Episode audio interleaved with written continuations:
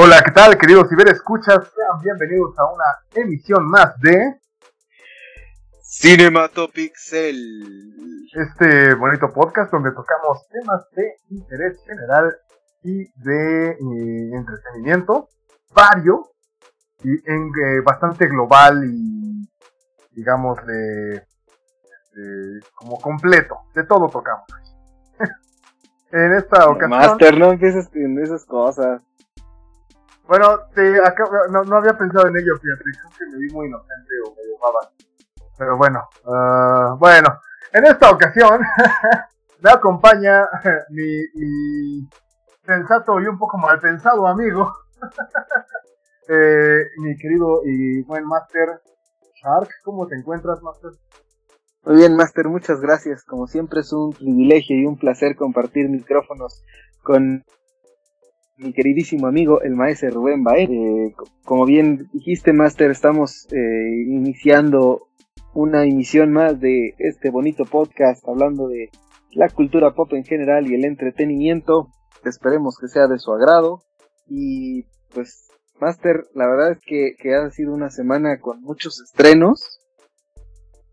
no sé, no sé tú cómo, cómo veas al respecto, pero Digo, ya está en el cine y otra vez tenemos estrenos, digo, yo no he ido, pero... Ya salió New Mutants, ya salió este...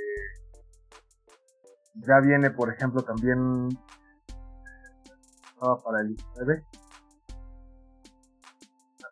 Bueno, ya hay estrenos. sí, no, no exacto, ahorita New Mutants, ya ves que el, el revuelo que se armó con Mulan, Ándale con Mulan, ajá. Que si el mercado gris, que si la piratería, que si el torrent, que si Disney Plus está manchando, en eso sí estoy de acuerdo. ¿Tú crees? no, no, sí estoy totalmente de acuerdo ahí. El, Yo no sé si sea verdad o no eso de, de, que aquí en México iba a costar 700 pesos, pero eso se, me parecería una manchadez. Porque, es que eran 300 y cacho dólares, ¿no? Perdón, este, 30 dólares, 30 dólares. Ajá, 29.99, pero aquí 700 sí me parece un exceso. No, pero eran 30 dólares. Y si son 30 dólares, pues está en casi 700 dólares. Sí, sí, podría ser. No, bueno, pero ni leída al cine, digo, aparte, bueno, en el cine te llevas. Exacto, ¿no? voy, yo, voy con mi morra, su sobrino, los combos de todos, güey. Te contagias de COVID, güey, no pasa nada, pero. Pero bueno, digo, que sabemos que este año aparentemente hacia finales de octubre vamos a tener la nueva de Bond y Wonder Woman, pero híjole, no sé, a ver qué, a ver qué pasa, ¿no? Wonder Woman va para octubre, ¿no? Igual la, la nueva de Bond. La nueva de Bond, híjole, también, sí la quiero. Es que esas sí son películas de cine. Y todo el revuelo que se ha armado con Tenet, ¿no? Tenet es, ah, Tenet es la que se estrena ahora el, ¿qué es el 10? Sí, exactamente. 17, ¿no? Sí. Tenet. 7 es Ah, de 7 de con la cosa. Tenet que, que entre la gente que ya fue a la función de prensa y están los embargos y la gente que pues está en algunos otros podcasts y, y videopodcasts y que, que ha salido porque vi en países donde Tenet ya se estrenó y ya la fueron. Y ahorita está como muy dividido el tema. Yo sé que tú sí eres fan, muy, muy fan de Nolan, pero creo que tú sí, tú sí eres capaz de ir al cine por ver Tenet, ¿verdad? Sí. Ahora, la neta es que soy capaz de hacerlo, pero si la encuentro. Tampoco. No, perdí no a la piratería. Yo sé, yo sé, pero bueno, o sea. Una cosa es Cinematopixel no fomenta ese tipo de prácticas. No, el Cinematopixel no, yo sí. no, a título personal, la verdad es que sí. Por ejemplo, neta, por Mulan, neta, Mulan, claro que la vería en, zona gris. Ah, Mulan, mira, la verdad Mulan ni siquiera creo que amerita, para mí no amerita ni siquiera eso, o sea, yo creo que Mulan perfectamente te puedes esperar a que la puedas ver sin tener que pagar costo adicional. No me parece algo así de un, fenómeno cinematográfico de, ay, si no veo Mulan, no, no, no. Y, con Tenet, yo la verdad con Christopher Nolan no soy como, no, no lo veo como, ay, sí, es que Nolan hace el cine de tal. No, la verdad es que en mi opinión, me parece un director, eh, pues, infra, no, bueno, más bien sería supravalorado. Sobrevalorado, sobrevalorado. Sí, no, sobrevalorado, definitivamente. Ah. Entonces, pues, yo respeto mucho a la gente que le gustan sus películas. Hay algunas que a mí sí me han gustado, pero también, o sea, la verdad es que, que si me topo Tenet de alguna manera, a lo mejor bajo una circunstancia en la cual me siento segura, segura, ¿eh? segura, seguro de este, pues tal vez le dé una oportunidad, pero la verdad es que tampoco pasa nada, ¿eh? Ok, ok, ok. Pues sí, digo, ahí hay que quien le encontrará más magia o más entusiasmo a ir a ver una película o no. Y bueno, pues en todo caso, vayan y vayan, sigan las, eh, las, las recomendaciones. recomendaciones. Eso, eso sí, Cinematopixel sí apoya las recomendaciones de seguridad. y usen sus cubrebocas y vayan con cuidado si, si deciden ir al cine. Lo que ah. sí he escuchado y ha sido reiterativo en, en, muchos comentarios es que si, si ya se van a arriesgar, váyanla en IMAX por lo que, lo, lo, que he leído y visto en algunas partes, sí vale mucho la pena el IMAX. Ajá. Ok. Fíjate entonces, que pues, yo creo que entonces sí valdría la pena checarlo así, pero bueno. Eh, pero bueno. Digo que, qué bueno que dijiste en IMAX y no en 3D, porque los miopes no. Eh, luego tenemos problemas con, los, con las películas en 3D con de no, el 3D, yo creo que la única película que va a valer la pena en 3D la van a estrenar hasta 2022 y es Avatar 2. Entonces no tenemos tema por lo pronto. ok, sí, sí, sí. Qué, bueno, qué bueno que existe así. Entonces, pero bueno, ya eso, es por la parte de el cine.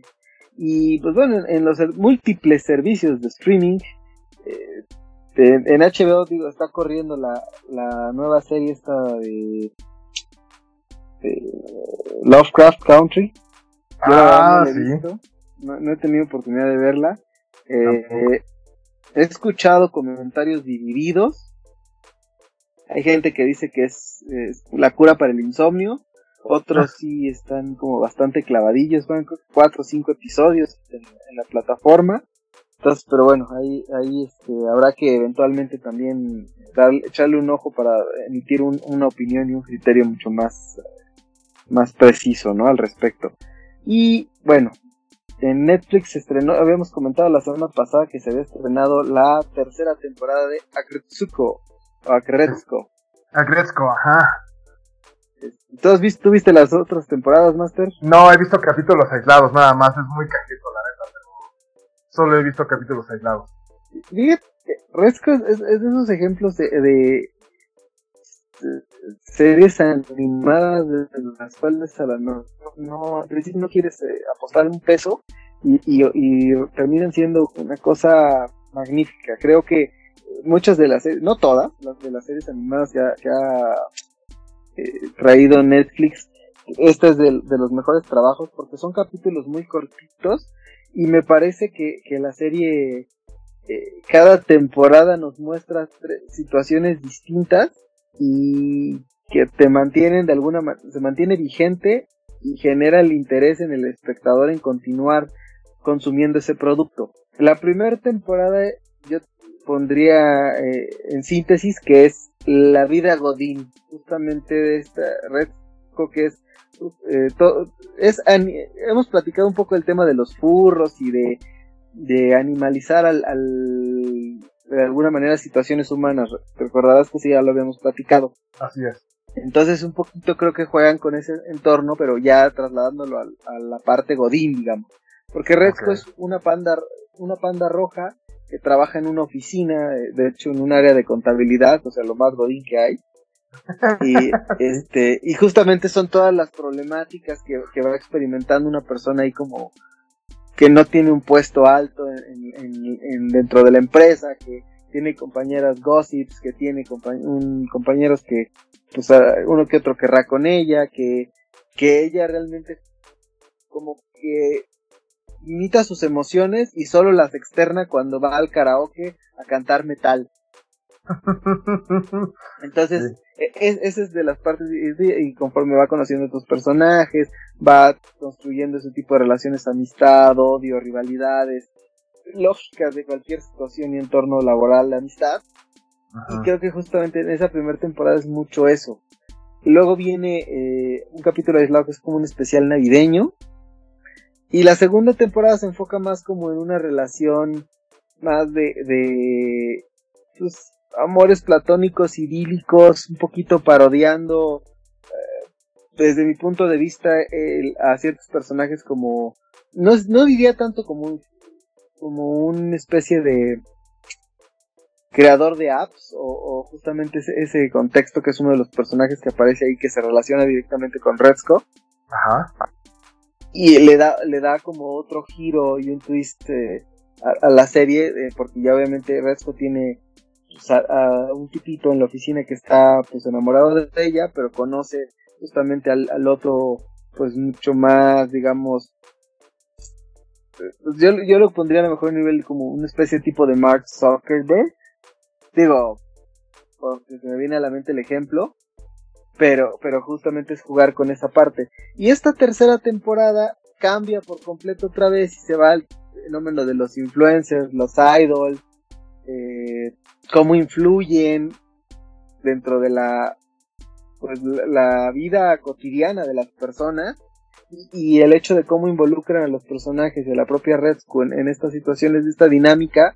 Y, los nuevos personajes que, que, me parecen muy cómicos, particularmente uno de ellos, eh, creo, creo que le dan a, la serie un, un, un, valor, insisto, que le ayuda a seguir siendo, a seguir estando vigente, que cada temporada lejos de que digas, ay no, ya están como agotando, los conceptos o, la trama, me parece que tienen para construir mucho más y ojalá continúen por ese camino, porque insisto, son temporadas cortas con capítulos muy cortitos.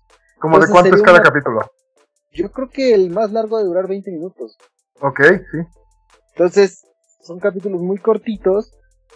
La verdad es que se van como agua y te lo echas en una sentada. Entonces sí, este, me parece un, muy buen producto de animación. No sé qué tanto puede ser como, ah, a lo mejor sí puede ser para toda la familia, pero me parece que sí muchos chistes juegan con esa dinámica de comedia eh, oficinista, medio adulta, eh, de, de, adulto joven contemporáneo, ¿no? A lo mejor como el millennial típico. Ok incluso un poquito más a lo mejor hacia generación como la nuestra. Ya digamos entre sus 25, 30. Ah, bien. Entonces, juega con temas muy actuales, muy vigentes, y eso le da, le da a la serie ese plus para mí. La verdad es que sí, a mí me, me, me divirtió bastante. Me parece que, sobre todo esta temporada, a, a lo mejor en, hay una situación en particular ahí eh, digamos, triángulo romántico, que creo que muchas personas se pueden sentir identificadas con alguno de los personajes, y eso, insisto, es lo que le da todavía el plus de, de no necesitas a veces hacer un live action, y lo puedes ejemplificar con una animación, y eso todavía hace que sea como más eh, creo creo que tu, tu, tu público o a lo mejor a, lo, a lo que puedes dirigir a veces creo que, que puedes llegar a un target más amplio que cuando haces necesariamente un live action donde a lo mejor te cae mal el actor o no te gusta por el, el, cómo lo interpreta o, a lo mejor hasta simplemente de no te parece atractivo o atractiva a ciertos personajes y aquí pues simplemente el hecho de que sean animalitos que están representando eh, situaciones humanas pues eso hace que sea tal vez para muchos de ay no porque una caricatura me parece que lejos de pensar esto, ya cuando la ves te das cuenta que es eh, un guion muy inteligente. Ajá, ok. No sé tú qué opines de los capítulos. la verdad es que los que he visto me han parecido muy graciosos justamente porque me parece, si bien un humor sencillo, no me parece un humor simplón. O sea, diferencias este, que deben ser eh, mencionadas, ¿no? Eh, siento que el, eh, esa sencillez con la que atacan ciertos temas, vaya, como mencionaste, no para nuestra generación, porque creo que incluso el lenguaje o las eh, situaciones eh, aludidas, si yo se la pongo a alguien de una generación, de mis papás, probablemente no capten la gracia completa. O a un niño que tal vez no ha estado, un adolescente que tal vez no ha estado en la situación o que comprenda esta situación. Me parece, sí, un humor bien inteligente, bien tratado y de una manera tratada muy sencilla. Ahora bien, como te mencionaba. He visto capítulos aislados, no me la he aventado completa, cosa que sí tengo que hacer. Sí, mira, hazlo, no te vas a arrepentir y es y a todos los que escuchas, denle una oportunidad. Los que la han estado siguiendo seguramente ya, incluso a lo mejor tal vez ya terminaron la tercera temporada y quienes no le han dado esa, esa, abran su corazón y de, verdad vale la pena, se van a divertir. Siguiendo con los estrenos de Netflix, Master, habíamos comentado muy fugazmente la semana pasada de el estreno de Cobra Kai. El estreno de Cobra Kai, eh, que se había estrenado hace ya que tres años en YouTube Originals. YouTube eh, Originals en Red, ¿no? Proyecto más de los abandonados por Google. sí, pero estaba, a mí me gustaba, fíjate que sí me gustó, vi la, no he visto la temporada 2, pero la temporada 1 definitivamente me la vendé cuando salió. sí, este, y sí me gustó bastante, es algo que creo que la verdad es que es un proyecto que no estoy seguro, pero casi podría apostar a que también responde a la gente que había o que vimos How I Met Your Mother y coincidíamos un poco con, uh, la opinión de Barney Stinson, que a su vez responde a la opinión que había surgido en redes tiempo, algún tiempo, de que decir que el héroe bueno, no el héroe, pero que era eh, un personaje muy malentendido, Johnny Lawrence, eh, en, la, en, la, en, la, película de Karate Kid. Incluso Barney Stinson, en How I Met Your Mother, menciona que Johnny Lawrence es el Karate Kid. Porque es el que sí sabía karate y el que sabía las reglas. O sea, no lo había hecho mal. Este, Daniel Laruso era el que estaba el que llegaba de bully en realidad. O sea, es el que se mete en una plática que nadie le, nadie le invita. Es el que le quiere bajar a la morra. Se burla de él en su cara. No se la este, quiere bajar, le, le termina por quitarle a la novia. Ah, bueno, pero en, su momento, ¿no? Como al principio, como que la quiere bajar. Se mete en una pelea, una, una decisión de pareja a la que nadie le invitó. Eh, el otro cuate se defiende tal vez un poco excesivamente, eso lo debemos aceptar. El caso es que realmente Daniel Laruso es un imbécil en Karate Kid. Y a esta, a esta opinión me parece que toma respuesta y surge eh, hacerle o reivindicar, darle esa dignidad que le ha la película. Porque aparte, en la película me parece una maravilla. Eh, Johnny Lawrence le da el trofeo a Daniel Laruso. O sea, es un buen ganador, es un buen perdedor. Cosa que Daniel Laruso demostró no ser. en todo caso, ajá, dime, dime.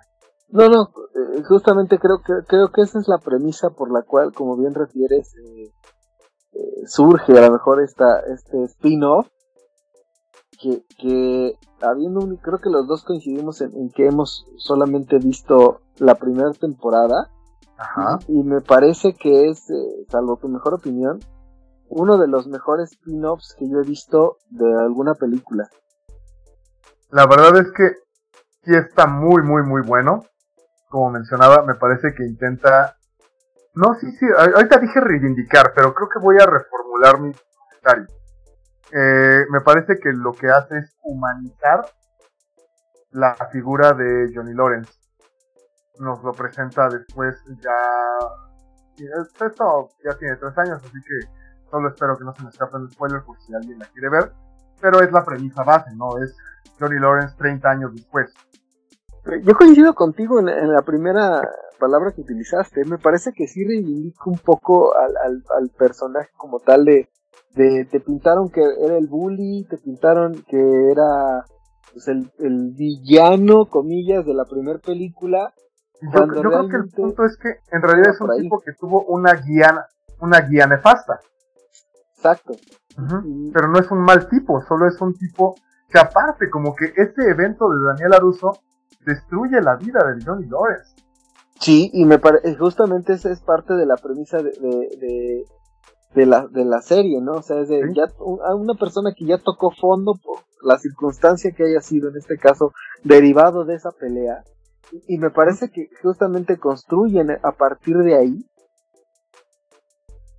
Y obviamente el, el todo el conflicto o la, el desarrollo como se va gestando, pues va obedeciendo esa, esa evolución, si quieres denominarlo así, y me parece que el, el, el cómo lo cómo van desarrollando los personajes me parece una, de una manera muy muy agradable para la serie y de alguna manera para muchos nos confirma lo que ya sospechábamos de antes. Qué mal actor es Ralph. es correcto. Realmente eh, Ralph Macchio, Macchio, Macchio Ajá. es un terrible actor que si bien fíjate que yo, o sea, en las en las mm, es que yo lo recuerdo bien a bien en dos eh, series, bueno, en un, no en dos películas, digamos, en la serie de Karate Kid y en la película de Crossroads. Clásico de culto. Quieren verla, búsquenla. Eh, Crossroads no era la de Britney Spears, güey. Eh, yo recuerdo, no tengo idea, pero esta es una película en donde eh, Ralph Macchio le conoce a un viejillo que aparenta, un viejillo eh, negro afroamericano que toca blues, la armónica perfectamente y que aparentemente le vendió su alma al diablo. Entonces, el ¿eh? Ajá, no, continúo, continúo. Eh, el Rol Machio lo que hace es, eh, está, es un guitarrista que quiere tocar blues. La vez que pues es medio malón, pero toca clásico, o sea, no es malo, pero no tiene como ese flow del blues. O sea, Ralph Macchio necesita viejitos que lo enseñen para... Exacto, a eso quería llegar, que básicamente necesitaba cambiar la premisa, a mí también me sonaba familiar pero no, es como que sea su maestro, el viejito nada más le, lo que le enseña es a, anda, ve y hace estupideces, y no, o sea, pero vaya, hay una figura de una persona mayor que aparentemente lo está guiando. Y a fin de cuentas, bueno, hay una, busquen, es más, si no se quieren aventar la película porque la es muy mala, busquen eh, la escena, el duelo de guitarras, así, Guitar Duel, Crossroads. Eh, es el guitarrista del Diablo. en escena es Vai. No sé si el nombre les diga algo. Es uno de los mejores guitarristas de, de generación. Bueno, no, no nuestra, más bien ya es más grande, pero que yo conocí cuando yo tenía como unos 13 años. Y eh, es una maravilla ese fulano. Eh, de los D3 que han venido han sido de los mejores cuando Street Fighter.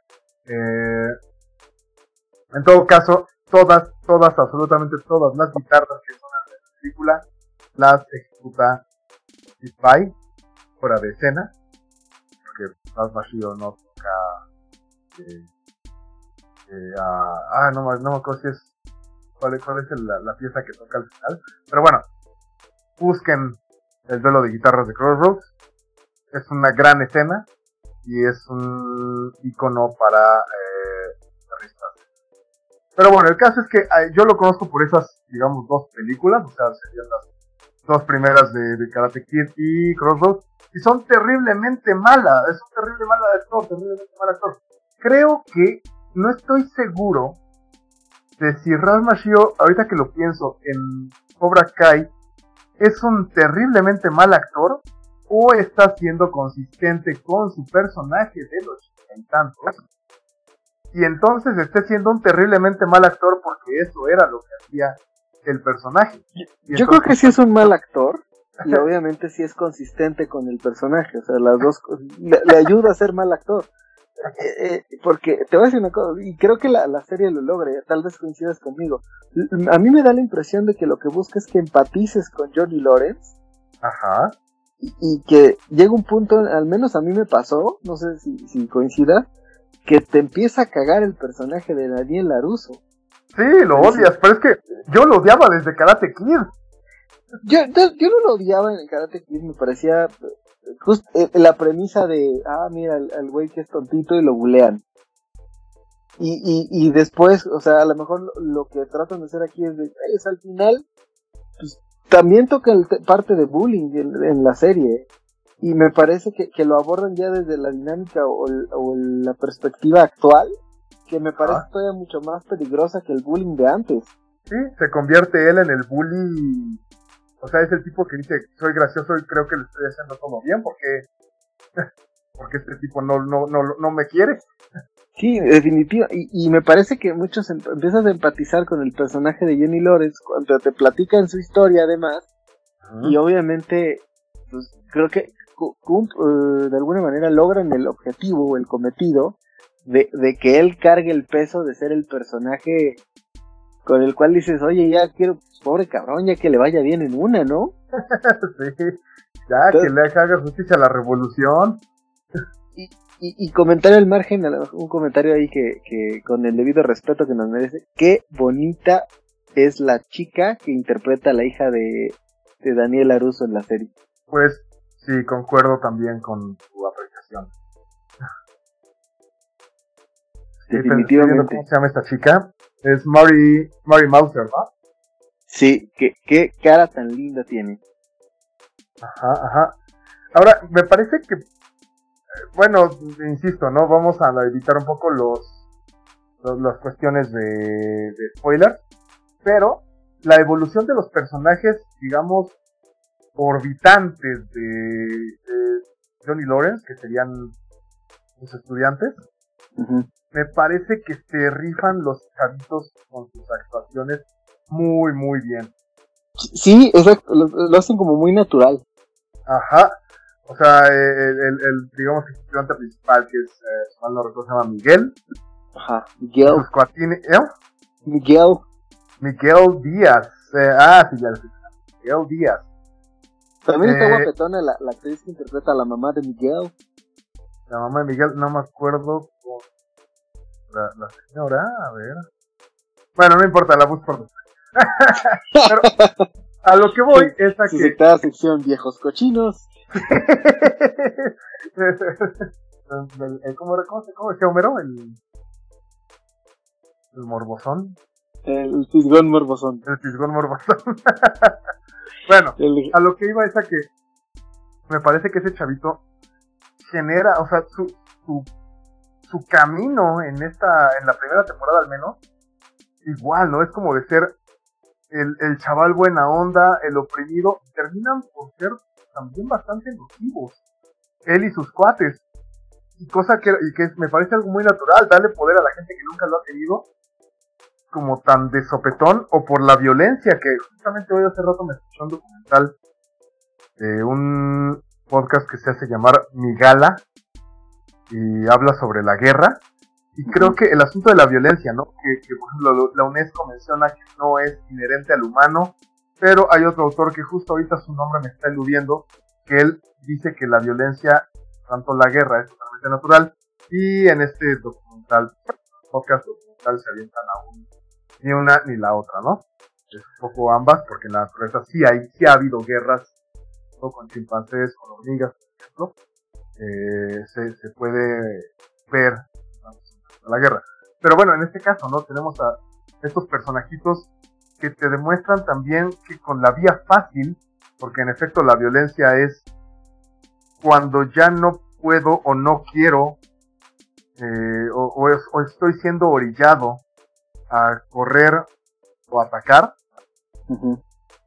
eh, que vaya, los, el caso del bullying, eh, creo que es a lo que se orilla a muchas personas y en este caso pues, es lo que sucede, ¿no? Tanto con el chavito que este, el que se pone el, el, halcón en el pecho, se tapó el halcón en el pecho y el mohawk, que es un chavito que pues, tiene... En la espalda, en la espalda. En la espalda, perdón, sí, este, que, que tiene una eh, una que será una malformación es como labio leporino, ¿no? Parecido. Pues es lo que yo tengo, que no sé si es el labio leporino, que es un término despectivo, que en realidad sería el término, el término técnico labio paladar hendido o labio hendido. Sí, perdón, hay una disculpa ahí si... si no, no, no, no, de hecho ahí se trata, en la, en la serie lo menciona, ¿no? El término lo usa Johnny Lawrence como término despectivo.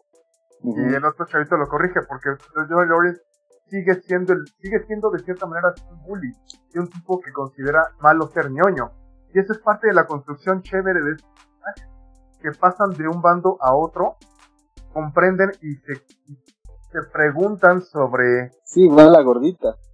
Ajá, exacto, y a eso voy, creo que lo hacen muy bien, porque de, ser como los buleados a ser los bullies, y es algo que es muy natural, es muy natural que suceda, y eso habla también de una, de una posible mala guía de Johnny Lawrence como maestro, que es lo que le pasaba con John Chris. John Chris es un muy mal maestro. Sí. Y entonces eh, Johnny Lawrence es la encarnación de una de un mal maestro. Si lo ponemos en términos de artes marciales sería eso. sí, pero, que al final, o sea, un mal maestro que al final de todas maneras tiene resultados. Porque, porque, porque Miguel precisamente eh, comienza a, desarrollar sus aptitudes y esas habilidades a raíz de, los métodos poco ortodoxos que utiliza Johnny Lawrence. Ajá. pero, funciona, pero ah, recuerda que, bueno, vemos, la pelea es solo una vía en las artes marciales, bien creo que era la parte chévere de, de Miyagi, Sí, eh, eh, exacto, y, me parece que otra vez esa parte que, tiene toda la lógica del mundo que pongan otra vez las dos escuelas, ¿no? Cobra Kai contra la forma de karate que aprendió justamente Daniel Laruso. pero que a fin de cuentas Daniel Laruso la aprendió como a medias, él no tuvo la formación completa de la que podía jactarse Miyagi. No, definitivamente. y, eso creo que está bien. De hecho, creo que es parte de la que me gusta mucho de la serie en general. Porque, pero, sí, sí, continúa, continúa.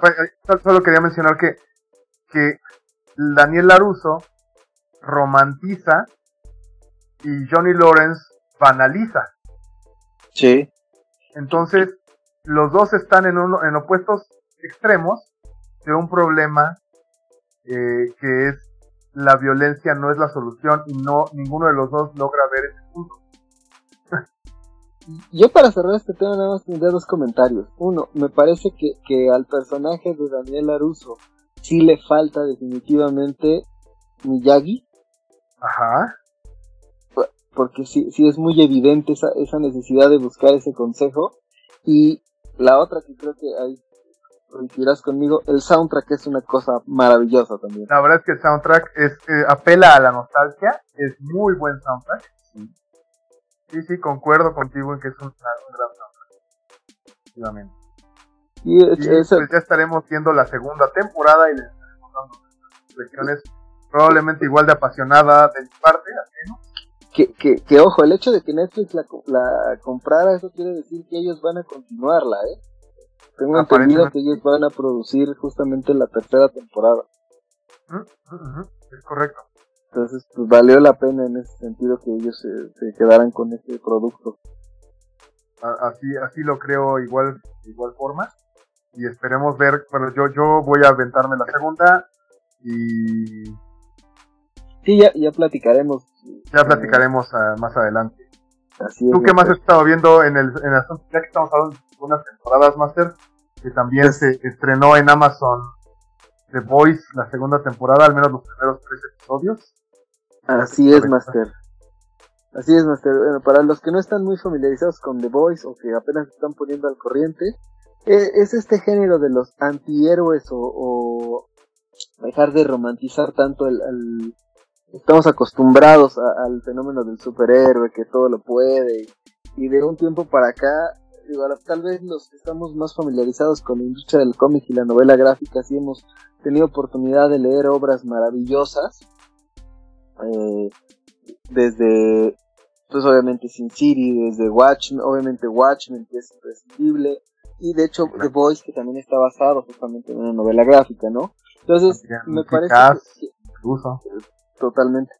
La, la premisa de The Voice es justamente, ¿qué pasaría si los superé, aquí es, es un ataque además también a, las compañías que entienden hacer Marvel DC, una forma de pues parodiar o no sé cómo denominarla.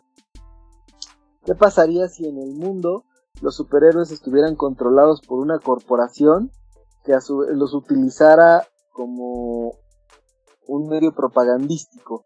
Que, que realmente los superhéroes, o sea, estamos acostumbrados al marketing que produce algo de la ficción pero que fueran reales y obviamente ellos estuvieran monopolizando esa parte o que incluso tuvieran la intención de, venderse para ser parte de la milicia de un país, en este caso Estados Unidos.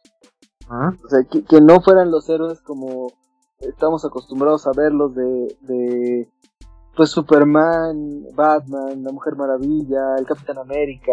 Pero, pero, por ejemplo, la, la premisa, la pregunta, no la premisa, la pregunta justamente es alrededor de la cual gira eh, Civil War.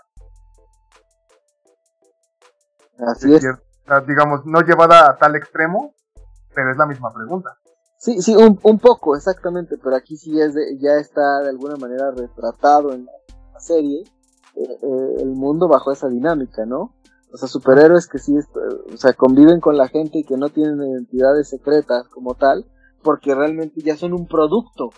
Así es. Y que fueron generados así de alguna forma por esa compañía para venderse como los salvadores de, eh, pues, de un país o de la humanidad y que, que obviamente a raíz de, del hecho de tener superpoderes pues son personas especiales y que no nada más obviamente son los los siete que a los que hace alusión la serie sino es obviamente en el mundo hay más pero sí, hay más eh, se enfocan obviamente en los siete, como ese grupo entiéndase esa referencia a la Liga de la Justicia, a los Avengers, pero con superhéroes que obviamente sí son con emociones más humanas y no, no tan idealizados como los otros que tienen muy claro el sentido del deber. Digo, sabemos que ya, ya cuando nos involucramos con la lectura de los cómics o, o el, desarrollo de cada personaje, todos no necesariamente tienen el, el origen, por ejemplo, como el caso de Superman, ¿no?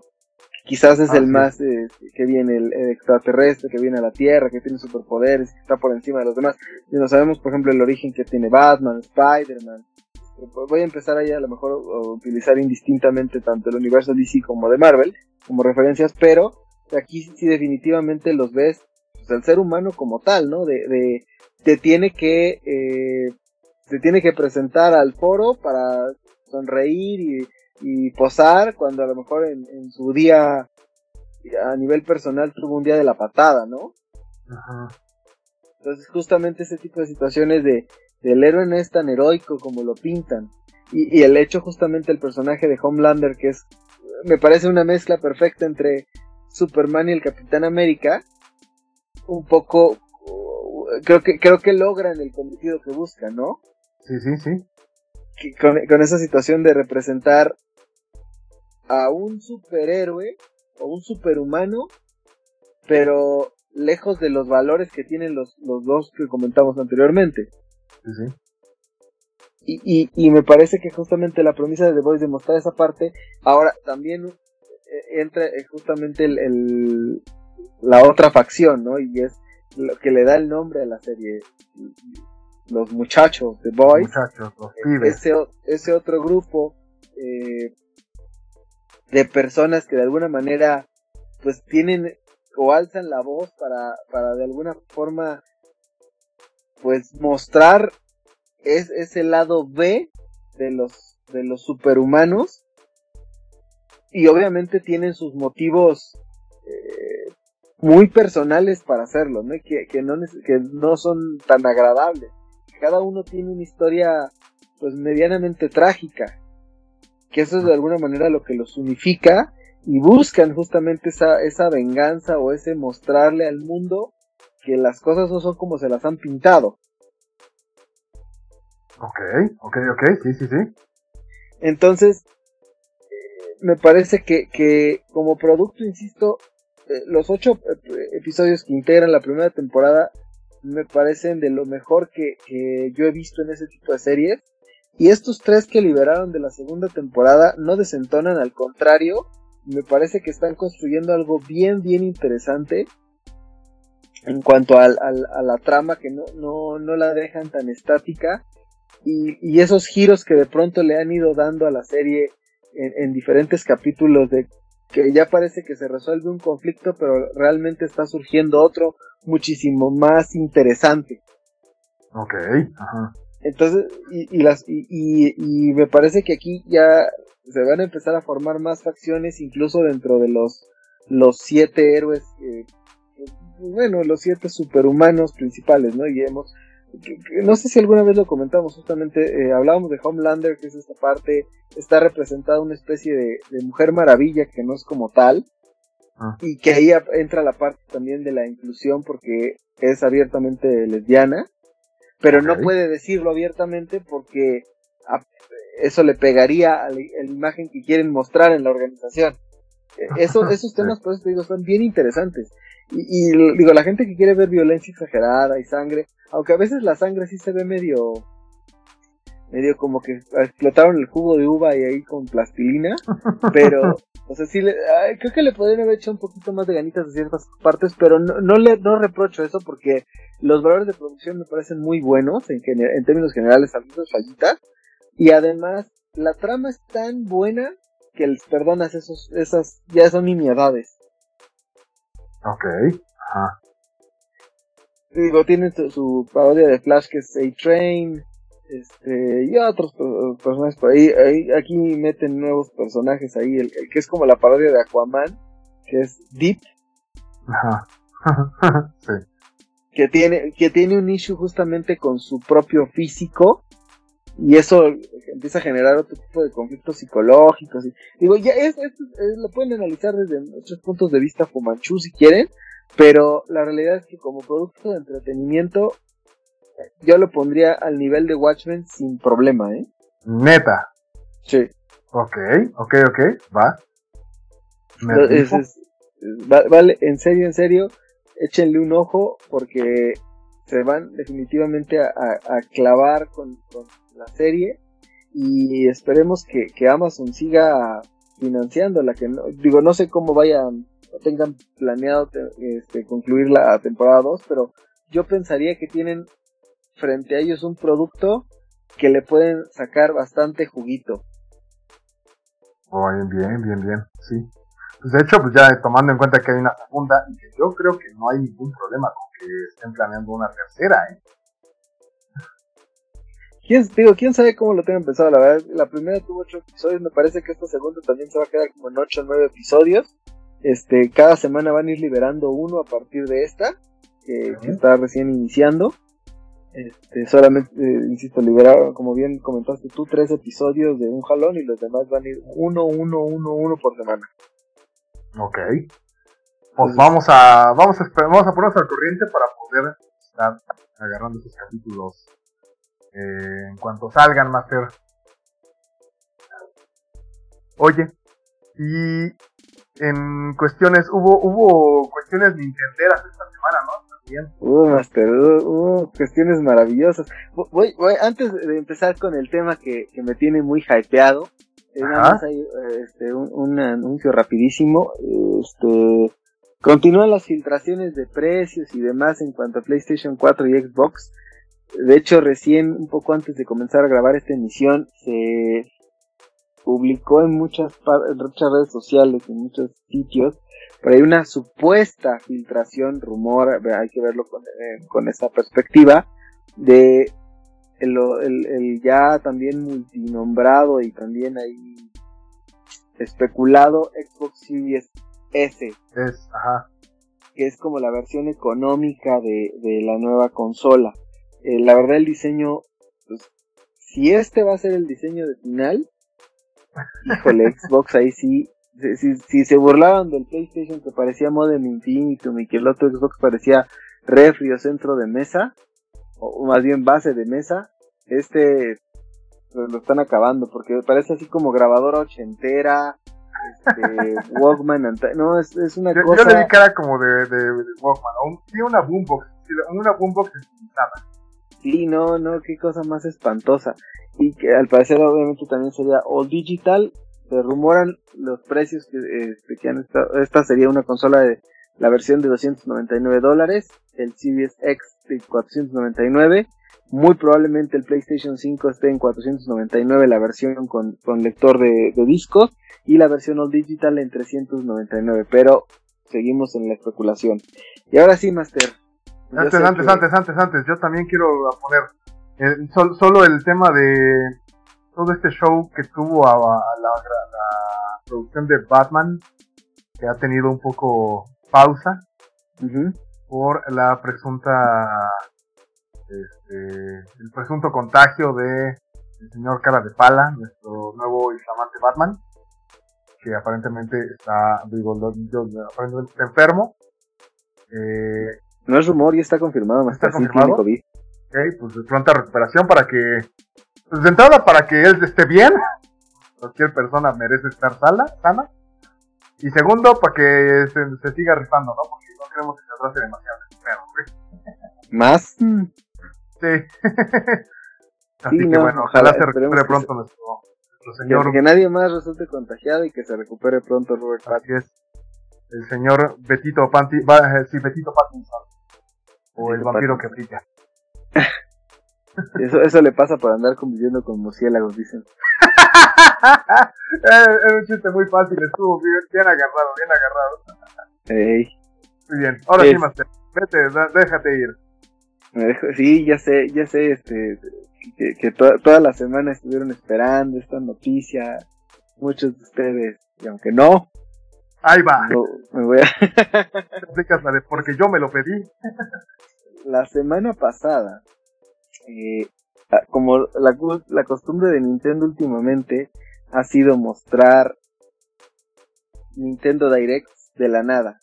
De pronto a las 9, 10 de la mañana, en días aleatorios, sin decir aguabá, Nintendo, ¡pum! suelta un direct de alguna situación para hacer anuncios. Los últimos que había mostrado, la verdad, habían sido medianamente intrascendentes porque había hablado de juegos indies, porque había hablado de juegos third party, medio third parties, pero nada pues, que hypeara realmente a la banda y sobre todo al público nintendero. Lo habíamos comentado ahí que, esperábamos que, que, en algún punto nos sorprendiera con, con algún anuncio. Y pues bueno, a escasos días, la, la siguiente semana, eh, Mario Bros. cumple 35 años de vida, tomando en consideración su fecha de aparición en Japón. Y pues de pronto Nintendo dijo, ahí les va, lo que querían. Y, y, de alguna manera se cumplieron muchas de las filtraciones y especulaciones que ya se venían comentando. ¿Qué enseñó Nintendo? De hecho, eh, obviamente abrieron con un anuncio que nadie veía venir, que fue eh, respecto a un, a un aparato completamente de memorabilia, que es un Game Watch edición Super Mario Bros. Los que no están familiarizados con Game Watch es el, abuelito del Game Boy y de muchas consolas portátiles, donde aparecía justamente Mr. Game Watch eh, en diferentes minijuegos o tareas, donde hacía el, famoso juego como si fuera bombero, el Balls que era como malabares, Debo decir que yo era bueno jugando en Smash Bros. E, exactamente, ahí en, Smash Bros. los que no lo conocieron antes, pues ahí tienen la oportunidad de verlo. Y, y esas consolitas que de pronto aparecía, eh, Nintendo había sacado algunas ediciones retro por ahí. Eh, y, entendiendo que Nintendo obviamente pues, sus inicios eran haciendo tarjetas y juguetes, ¿no? Entonces, bueno, e, este, este edición Game Watch de Super, con Super Mario Bros. el primero, el original, que además va a ser un reloj despertador también. Entonces sí, al parecer va a tener un, precio de entre 50 y 60 dólares, eso no está confirmado. y 60 dólares, ok, ajá. Por contactos que, que tiene su servidor en, en, el país de lejano oriente, en Japón. Eh, en Japón sí salió la preventa, se agotó en 24 horas. Ah, por lo mismo, no es un objeto muy caro, es memorabilia y seguramente también como en muchas partes sucede, los gandallas que compran muchos para revenderlos al triple, pues se dieron vuela, ¿o no? Seguro. Eh, en América todavía Entonces, hay la fecha que va a salir el 18 de noviembre, pero no hay preventas en ningún lado. Incluso en la página oficial de Nintendo de América, que es la de Estados Unidos, refiere que todavía no se, no está la, la, las, las ventas ni preventas, porque al parecer está pendiente una autorización eh, gubernamental por parte de las autoridades norteamericanas. Seguramente los próximos días se destrabará y bueno, y lo, tendremos por, en, esas condiciones. Digo, la verdad es que quienes les gusta coleccionar ese tipo de situaciones vale la pena que estén pendientes porque seguramente va a volar y es un objeto de edición limitada. Seguro tú vas a estar, tú vas a estar un poco, al menos pendiente. Es correcto. el siguiente, el siguiente que es un eh, Battle Royale, igual basándose en el primer Super Mario Bros que va a estar disponible para los eh, poseedores de la membresía de, Nintendo Switch Online. Un poco lo mismo que sucedió con el eh, con Tetris 99, que están gratuitos y obviamente pues son su target es para otro tipo de transacciones, pero lo que llamó la atención de este anuncio de, de tener un Mario en el cual vas a poder tú avanzando en los niveles de Super Mario Bros mandándole, por cada ítem o enemigo que mates, le vas a mandar como castigos a alguien más que esté jugando en línea al mismo tiempo que tú. Ok. O sea, que van a ser creo que 35 usuarios a la vez. Ah. Este, y obviamente pues es la parte de te va a estar mandando más enemigos o más bloques o obstáculos para que tú no puedas avanzar o mejorar tus tiempos. Pero este al parecer va a estar disponible únicamente hasta, o lo que se rumora, hasta finales de marzo del año que entra. Es decir, sale este año en octubre, pero solo va a estar jugable por alguna razón hasta finales de marzo del 2021. Entonces, pues eso también es, de los primeros cosas que llamaron la atención. Siguiente noticia, ya también muy rumorada, eh, la edición remasterizada de Super Mario 3D Worlds que originalmente apareció en el Nintendo Wii U.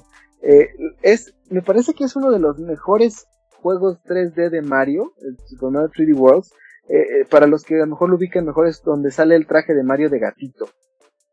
Ah, claro, sí, sí, sí. Es que de hecho podías jugar con cuatro, con otras tres personas a la vez, multiplayer de cuatro jugadores, obviamente solamente medio local, pero, con los cuatro controles y por justamente las dinámicas de juego, el diseño de niveles, fue, era un Mario extremadamente divertido pero corrió con la mala fortuna de que apareció en el Wii U, que es la, una de las consolas peor vendidas de todos los tiempos de Nintendo. Entonces era, era obvio pensar que lo iban a, y era cuestión de tiempo para que sacaran, como en muchos casos, la edición pues remasterizada, más que remasterizada, pues ahí con una chineadita y acoplada para el Nintendo Switch, con la eh, situación de que se anunció que va a traer una expansión que no venía en el original relacionada con Bowser, Bowser's Fury.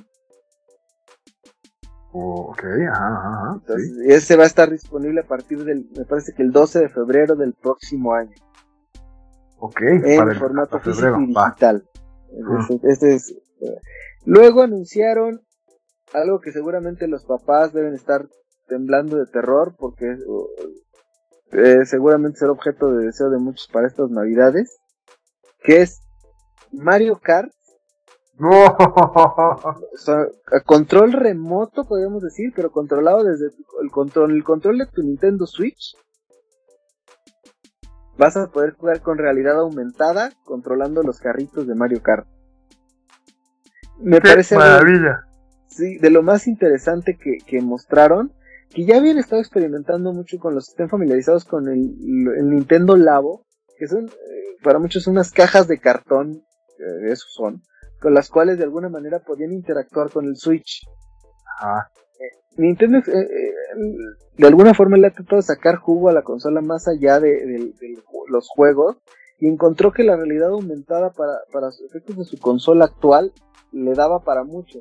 Y el hecho de que tú puedas justamente acomodar tus pistitas a lo mejor en el patio o en tu sala, acomodando ciertos circuitos que para que los carritos vayan ahí, y se van a mover en función de, cómo tú avanzas en el pues, visualizando tal con la cámara de que va a traer integrado cada carrito vas a ir viendo en el Nintendo justamente el recorrido de, esa pista e, en la pantalla de tu Switch cuando lo tengas no obviamente no en el docking sino aquí completamente portátil Sí, portátil, ajá.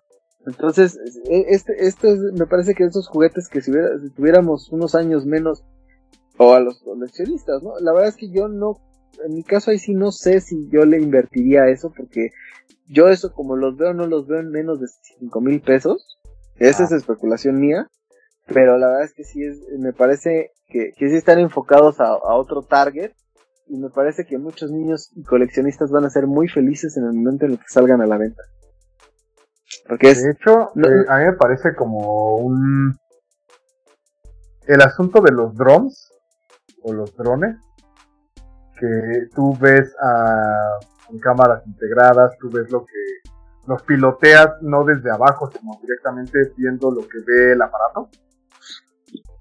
Es básicamente lo que está sucediendo con realidad aumentada y creo que le están apostando muy fuerte a la realidad aumentada más a una a la guerra de consolas que está sucediendo entre Sony y, Microsoft. Yo creería que Nintendo va a empezar a jugar por la realidad aumentada. No sé tú qué piensas. Es, la, es la, eh, la, la, idea que me da a mí. Ah, no, Nintendo hace muchos años, desde el Wii, dijo, yo no, yo no voy a a jugarle a eso. A, jugarle con ustedes. Yo creo que Nintendo se dio cuenta que no era lo suyo. O sea, que no, no, su tirada o la forma de, de darles en la torre, de, competir y de, de, continuar vigente en el mercado era, no era, él a los trancazos ni con Sony ni con Microsoft. Y ellos van por su camino completamente diferente y les, les funcionó de maravilla con el Wii. El Wii U me parece que fue una transición muy desafortunada para ellos en cuanto a ventas, pero afortunada en cuanto a lo que la tecnología que posteriormente implementaron en, ahora en el Switch y, que definitivamente ellos le están apostando a otro target y a otro tipo de situaciones. Y además me voy a adelantar un poquito a, un comentario que iba a hacer ya ya para de alguna forma después del último anuncio pero me parece que, que hoy con, los anuncios que hizo respecto al 35 aniversario, Nintendo confirma que Mario es su Mickey Mouse e incluso yo te diría que para muchos, eh, tal vez la comunidad videojugadora representa más que Mickey Mouse. Representa más que, muchas franquicias Disney. Eh, es un personaje que trasciende y que incluso yo creo que si, si el COVID no hubiera pospuesto los Juegos Olímpicos, yo creo que Mario hubiera jugado un rol protagónico porque de hecho, si se acuerdan de la clausura de los Juegos Olímpicos anteriores, claro, cuando fue Mario el que, justamente da el banderazo, ¿no? Ajá. E, esa es la importancia que tiene un personaje así en, pues en, el entorno en el que nos encontramos. Y ahora, digo, hablando del juguete como tal, me parece algo insisto, yo creo que a muchos de nosotros es el juguete que nos hubiera gustado tener, porque no nada más es el carrito de, ah, sí, está padre la dormita, no, realmente es funcional, realmente tú estás jugando con una pantalla control remoto con dos carritos de Mario Kart, como y aparte tienes el lenguaje, el metalenguaje del juego, o sea, lo que se veía en el tráiler, ¿no? Era que le aventabas eh, la banana, la cáscara de plátano y el, el, caparazón de la tortuga, Y el carro se frena.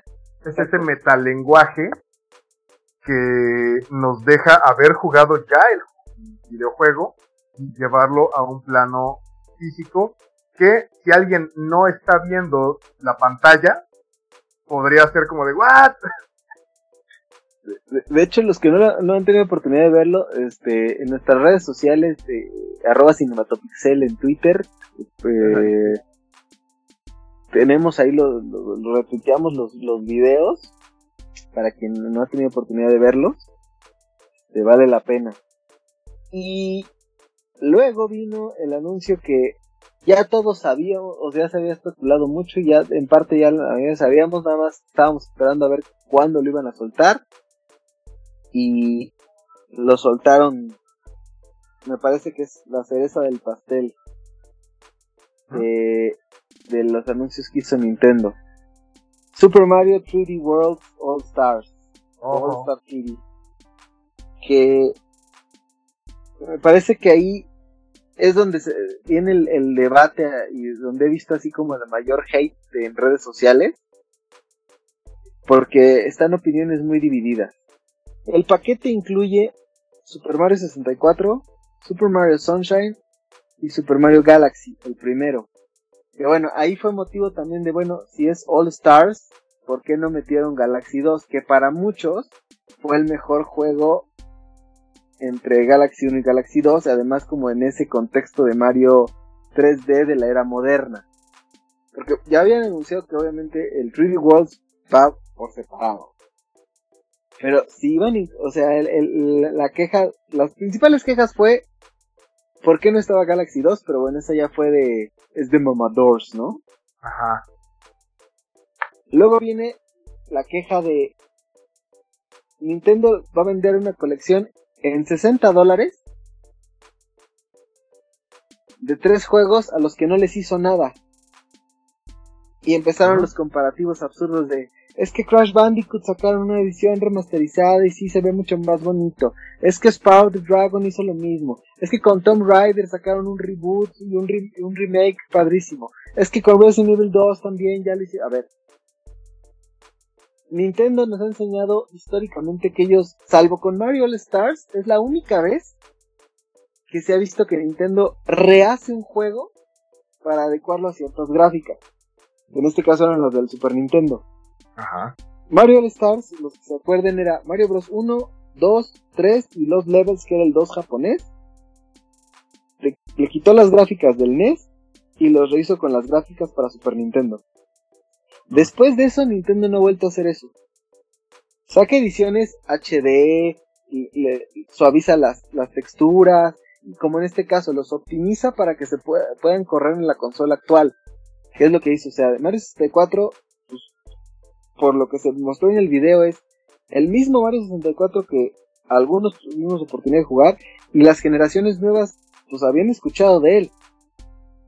Mario Sunshine me parece que es el, el que tal vez por su junto con Galaxy por, por la época en la que salieron y por el tipo de juego pues les echaron a lo mejor fue más fácil darle esa manita de gato comillas a, ciertas texturas y con Mario 64 el tema era si lo tocaban lo tenían que rehacer por el juego completo y mira yo creo esa sí es especulación mía que inicialmente el plan sí era rehacer Mario 64, pero pues COVID.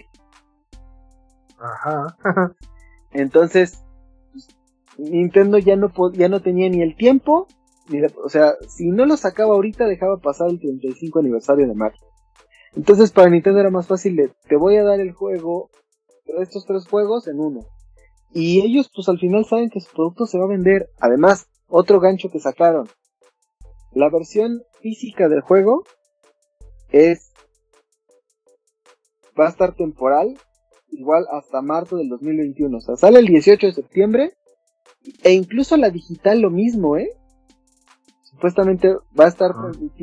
bueno, va a estar permitida su descarga, su compra vía descarga digital hasta igual hasta marzo. Después de eso quién sabe qué vayan a hacer. Pero por lo pronto es así como tu servidor y otros tantos, corrimos a Amazon de inmediato a apartarlo para que nos llegue ya el 18 de septiembre. Digo, a quienes les gusta la edición digital está padre. A mí soy todavía de esos chapados a la antigua que prefiero tener muchos juegos con su cajita. Sí, sí, claro. Yo pues sé que hay muchos que no, ya chapado a la antigua, Sí, pues soy de esos románticos que les gusta tener su cajita, ya sabes. Entonces, de esos románticos que cierran los ojos. Exacto. Eh, hay mucha gente que, o sea, la gente que compra viniles, la gente que compra CDs, ¿no? Claro, cada quien sus gustos y, sabemos que la ñoñería hay para todos. Claro, o sea, la gente, en estricto sentido. Ahora, te voy a decir una cosa respecto a esta colección y, y sí, algo que quería platicar contigo y con nuestros escuchas. A mí, en lo particular, me encanta esa idea más allá de si no les hicieron nada, si nada más los optimizaron para que se puedan correr en el Switch.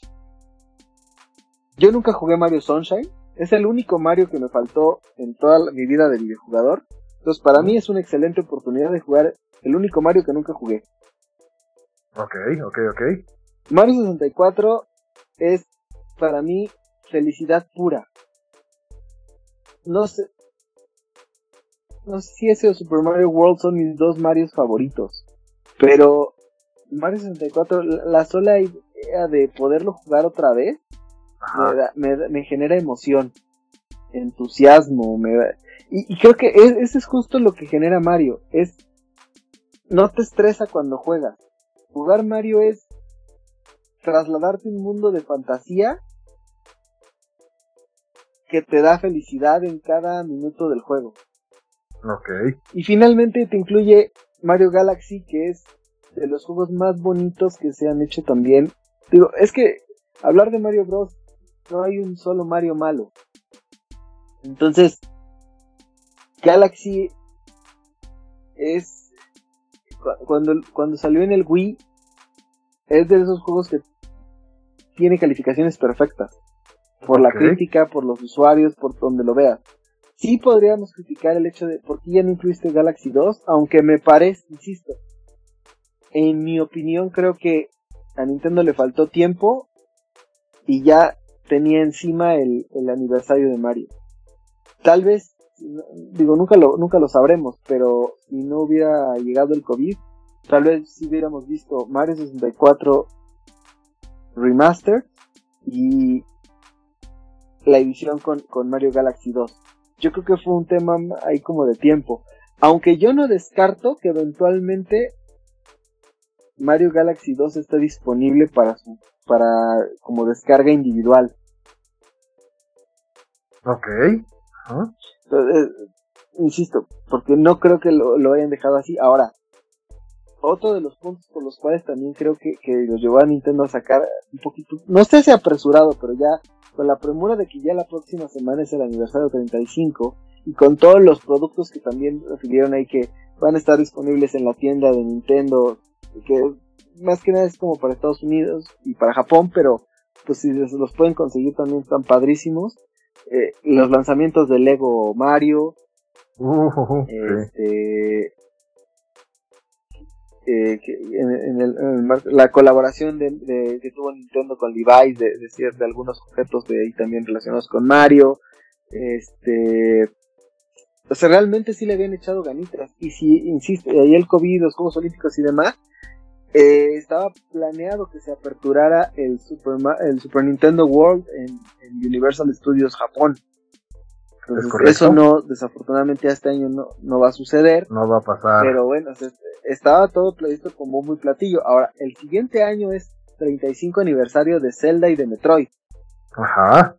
Entonces, me, me parece que con Zelda sí tienen obviamente toda la mesa puesta para sacar Breath of the Wild 2 anunciar tal vez alguna otra colección de remasterizaciones que se habla mucho de que van a estar justamente Skyward Sword, Twilight Princess y por ahí no sé si algún otro Zelda por ahí que quieran. Me parece que lo ideal sería Ocarina, Majora's, Twilight. Oh, Majora's Mask, sí. Y, y Skyward, pero me parece que están enfocándose un poquito más en Skyward y se rumora también que Twilight podría tener otra otra entrega, aunque ya la versión de alguna forma la los dos celdas que aparecieron en Wii, que fue tanto eh, Twilight Princess como eh, bueno, de hecho fueron tres ahora que lo pienso. Eh, Twilight Princess Skyward Sword fue el último de, esa generación y antes estuvo, perdón, es que se fue ya remasterización del de GameCube. Eh, se te está yendo, Master, se te está yendo, alcánzalo. ¡Oh! es que fue de los que menos me gustó por, por, la, por cómo se veía el cel shading, aunque sé que es maravilloso ese Zelda también. Ok, ajá. Eh, Wind Waker. Wind Waker. Wind Waker eh, salió la edición HD en el Wii U, lo mismo que, que Twilight Princess. Entonces, pues no descartaríamos que el próximo año nos sorprendan con eso. Eh, de hecho, por ahí, hace unos años apareció, de hecho, eh, la estoy viendo mientras aquí, eh, justamente en mi librero, la Zelda Enciclopedia, que, tenía forma como de, del cartucho de NES de Zelda, incluso dorado. Es un libro de pasta gruesa bastante padre, por Dark Horse, precisamente. Dark Horse publicó esa edición. Yo no sé, insisto, seguramente ahora no descarto también, digo, Metroid sé que no goza de la misma popularidad con todo y que hay que reconocerle a Metroid que tiene productos de culto y de nicho y que incluso Metroid junto con Castlevania crearon un género para los videojuegos, el Metroidvania. Pero este, pues bueno, también habrá que ver qué, qué tanto peso le van a dar el próximo año a eso. Me, parece que Zelda lo va a opacar, pero no descartaríamos ver la colección Metroid Prime en, Switch o alguna otra por ahí entrega, ¿no? De, de algunos o tal vez el anuncio de un juego nuevo, no, no lo sé. Este, pero volviendo al tema de Mario, yo creo que sí es, este, difiero de aquellos haters que, nada, es que Nintendo les vende esto y los memes de, de como aquel capítulo de, de, no se dejen engañar, es la misma que siempre han visto, pero el sombrero es nuevo. es, un poco eso. Sí, sí coincido con que, que Nintendo tiende a hacer eso, pero al final es cada quien gasta en lo que quiere. Pues sí, a fin de, a fin de cuentas, pues sí, cada quien va a gastar en lo que mejor le... exacto, o sea, yo creo que ahí es muy válido los que la compramos como los que se quejan o los usuarios de otras consolas y pues, no la compres y ya, no te late o ya los o ya jugaste todos y no los quieres o y prefieres jugarlos en tus consolas que, que conservas, está padrísimo. Pero yo te voy a ser sincero, si yo tuviera hijos pequeños o hermanos pequeños, sin bronca para facilitar un poquito a veces la situación actual. Además, si tú quieres jugar Mario 64 en tu Nintendo 64, tú sabes, puedes irte a la Friki y te compras un, o en algún sitio en internet y te compras un 64 funcional y el cartucho. Consíguete a va a funcionar. La bronca es, consíguete la televisión antaña. Ajá, que te aguante el... porque si lo pones en una televisión nueva, quiero lo horrible que se va a ver. Ajá, ajá, ajá. Mismo te va a pasar con el GameCube. Que ahí a lo mejor la ventaja que tenías es que si tenías GameCube o tenías los cartuchos de los, los discos de GameCube, los podías jugar en tu consola en el Wii, porque el Wii sí te podía leer los discos. Y si, digo, ya si querías como los primeros ejemplos de emulación que dio Nintendo, estaba descargable en la consola virtual del Wii, Mario 64. O sea, ahí tenías formas de jugar eso, y ahí estaba directamente el Galaxy, pero volvemos a lo mismo. Si lo conectabas en una pantalla de las actuales, una, tienes una pantalla 4K o, o una pantalla moderna, pues el hecho de tener que conectar tu consola con los cables de audio-video pues quiero que me digas la calidad que vas a tener para verlo en una pantalla, ¿no? Sí, claro, sí, sí. Entonces es que es una cosa espantosa. Entonces, creo, creo que es una buena forma de que la gente que no jugó alguno de sus títulos, o que los quiere dar a conocer, o que simplemente es coleccionista, o, porque los ama con todo su corazón, pues está bien, y al final, insisto, cada quien sabrá si quieres pagar los 60 dólares, pues vamos a pagar. Y lo que he escuchado en muchos podcasts, muchas opiniones de gente que está súper clavada en la industria y gente que sabe mucho más que tú y que yo, la especulación es, Nintendo los mete temporal de aquí a marzo para después, en unos, o unos meses después te va a decir, te vendo cada juego por separado en 30 dólares. sí, seguro. Entonces es, es, justo eso. O a lo mejor de veras sí quería hacer como un tiraje limitado, aunque Nintendo nunca se ha caracterizado por después de un rato bajar sus precios, ¿eh? A diferencia de Sony y Microsoft que después de un rato pues entra como su catálogo de greatest hits y ponen ofertas tanto en ediciones físicas como digitales, Nintendo jamás hace eso. Jamás te baja el precio. O sea, hoy el Breath of the Wild, que fue el juego de lanzamiento del Switch en 2017, sigue costando, es más, ya subió conforme a los, a los costos te cuesta 60 dólares. Santa Catucha, ok. Entonces, y es un juego que salió hace, y no puedes comparar con juegos de, de Sony, de Microsoft, que salen o salieron hace un año, un par de años, y hoy cuestan el 50 o el 30% de lo que costaban cuando salieron originalmente. Nintendo nunca hace eso. Ya lo, ya lo deberíamos de saber. Entonces también esa parte de, es que por ustedes, los que les pagan los 60 dólares por juegos que, que, que no les hacen nada y no sé qué, por eso ellos nunca cambian. Bueno, eso es una decisión de cada consumidor. Yo así lo veo. Y, Yo concuerdo contigo. Y me parece que, ya en, en resumen, los anuncios que, que, hicieron respecto al 35 aniversario de Mario me parecen maravillosos. Tengan todo mi dinero, Nintendo. y un, un, anuncio al margen que no se hizo en el, en el, en el evento o no se, no se lanzó en el video, pero se publicó unos minutos más tarde en las redes sociales oficiales, es una colaboración de Nintendo con Puma para sacar los Super Mario Tennis, enfocados como a esas colecciones de basquetbolistas. Sí, ya, ya. Es, insisto, no, no, no, no se anunció como tal ahí, pero este sí es como al margen, digo, ya eh, hablando de la memorabilia y demás, ¿no? Este, pues bueno, ya, ya, ya me emocioné demasiado y me extendí, entonces, no sé tú qué opinas, Master, de todo esto.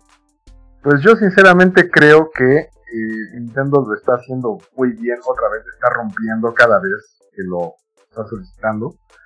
Veo que estas noticias son muy entusiasmantes para los fans y hasta en mi caso los no tan fans. Pues ya estamos bien, bien, tú, Tú, tú, los carritos te emocionaron, ¿verdad? Sí, la neta es que sí, güey. Justo pensé pensé en todo este tema de los drones, pensé todo este tema de la realidad aumentada, pensé como así de, neta, estamos, aparte es como cierta experimentación, si lo piensas, de, aquí voy a poner un disclaimer, me encanta la ciencia ficción, creo que no es ningún secreto. Ajá. Como tal, la verdad es que estoy pensando como en las implicaciones a futuro que puede ver, ¿no? Estamos, estamos jugando con esa tecnología, que ya se ha experimentado hasta cierto punto. Pero creo que ya podríamos empezar a pensar en un auto, como ya hubo un par de ideas de hacerlo totalmente cerrado, sin ventanas, que todo sea por visión asistida.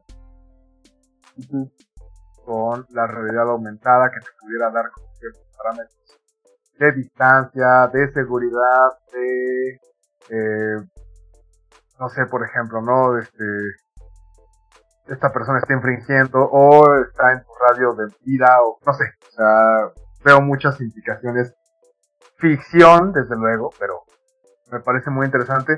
Y aparte, aparte, aparte, la, la cuestión divertidísima de poder, digo, tú conoces eh, mi, mi, mis habitaciones, de cómo se ve, cómo está y qué tanto se podría hacer con la sala, con el comedor. Creo sí, que no, definitivamente. Sí, sí, sí, concuerdo contigo. Además te voy a decir una cosa, y, y, y es que he hecho que iba a concluir con esto, pero ya de verdad con esto quiero cerrar esta, este apartado de la nota de, de la semana, pero la realidad es que Nintendo marca muchas pautas históricamente en, general. Si tú revisas, digo, aquí en América la industria del videojuego se salvó gracias a Super Mario Bros. Y si tú revisas, ¿qué, ¿qué es Nintendo con cada juego de Mario? A diferencia de otros tantos, el primer nivel de cualquier Mario es un tutorial, sin que te digan, este es el tutorial. ¿eh? Pues, tal vez en los últimos sí ya viene como más por dummies, pero ya es un poquito más explicado, pero al principio era de, hasta para desarrolladores de videojuegos es el ejemplo perfecto. ¿Quieres saber cómo es su nivel? Ve el primer nivel de Super Mario Bros. El primero. Ese es, ese es un tutorial fresco que te dice, así va a ser el juego, ¿eh?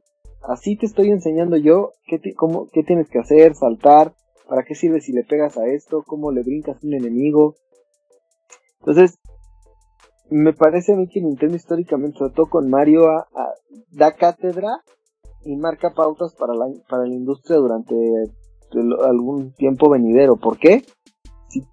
Cuando salió Super Mario Bros. 3 en el Nintendo, en el NES, ese eh, fue el Nintendo de te enseño lo que, lo que soy capaz de hacer y el estándar que dejó ese juego, no, no, creo que no lo alcanzó ningún otro plataformero de la época en los 8 bits. Y apenas un escasos par de años, un año después, aparecía Super Mario World en el Super Nintendo. Otro, me, y mira que el Super Nintendo yo creo que es de las consolas más memorables de la historia. Y yo no ubico, plataformeros fueron, vinieron, N cantidad de juegos así. Uno que se le acerque a la gloria de Mario, Super Mario World. Mario 64 es el tutorial de cómo se cambia de 2D a 3D un personaje en un juego. Que después llegó Banjo Kazooie y llegaron otros a perfeccionar la fórmula, sí, totalmente de acuerdo. Pero no podríamos ah, ah. entender eh, los avances de la industria sin, sin, sin Super Mario 64 en cuanto al 3D. Y lo y ya digo, si me fuera juego por juego, pues, estaríamos replicando lo mismo. Entonces, eh, me parece que la forma de jugar con niveles con eh, digo, en las físicas de los juegos, por ejemplo, la gravedad, como lo utilizaba Super Mario Galaxy, yo no la he visto en ningún otro, más que en los propios juegos de Mario. Entonces, e, e, esa parte, como bien dices tú ahora, ya trasladándolo a, experimentar con otras cosas, los controles de movimiento, gracias a Nintendo y al Wii, se hicieron populares. Entonces, yo no descartaría que, que, que este primer saque de, un juguete con realidad aumentada utilizando la consola, que bueno, sería el segundo contando al Labo, pero ya, ya trasladándolo a un producto exitoso como lo es Mario Kart, creo que, que es un, un, puede ser un antes y después para la industria del de muchos juguetes. Ok, claro, sí, sí, sí, desde luego, eso es un aguas para los juguetes totalmente. habrá que ver cómo le va al final en ventas y qué, tanto se desarrolla, porque además también he visto memes que dicen, como Nintendo cree que son las alas, como la del video, y como realmente lo son, ¿no? Así un cuartucho de de dos por dos ahí con la ropa tirada, ¿no? Pues sí, pero pues vaya. A ver, a ver qué tal, a ver qué tal. Yo sí quiera verlo ya en acción. A ver qué tal sale. Pues bueno, Master, yo creo que vale la pena darle una, eh, una pausa a nuestra charla. Sí, sí, sí. Y continuar en la siguiente emisión. Muchísimas gracias a nuestros queridos ciberescuchas por acompañarnos. Eh, les mandamos un fuerte abrazo a todos ellos. Eh, no nos vamos a llevar mucho tiempo en abrazarnos. No, en teoría no, no, no debe haber abrazos, no se abracen ahorita. Así es, así es. Abrazo de lejecitos. Y pues bueno, muchísimas gracias, Master. También de el lado del micrófono se encontró mi buen amigo Shark. Y mi queridísimo amigo, el maestro Rubén Baena. Nos despedimos por esta ocasión, pero ya nos encontraremos la siguiente semana con más noticias, más recomendaciones y alguna que otra sorpresilla en nuestra próxima emisión de Cinematopixel. Hasta, Hasta la, próxima. próxima. Cinematopixel. Producción. Baena Lab.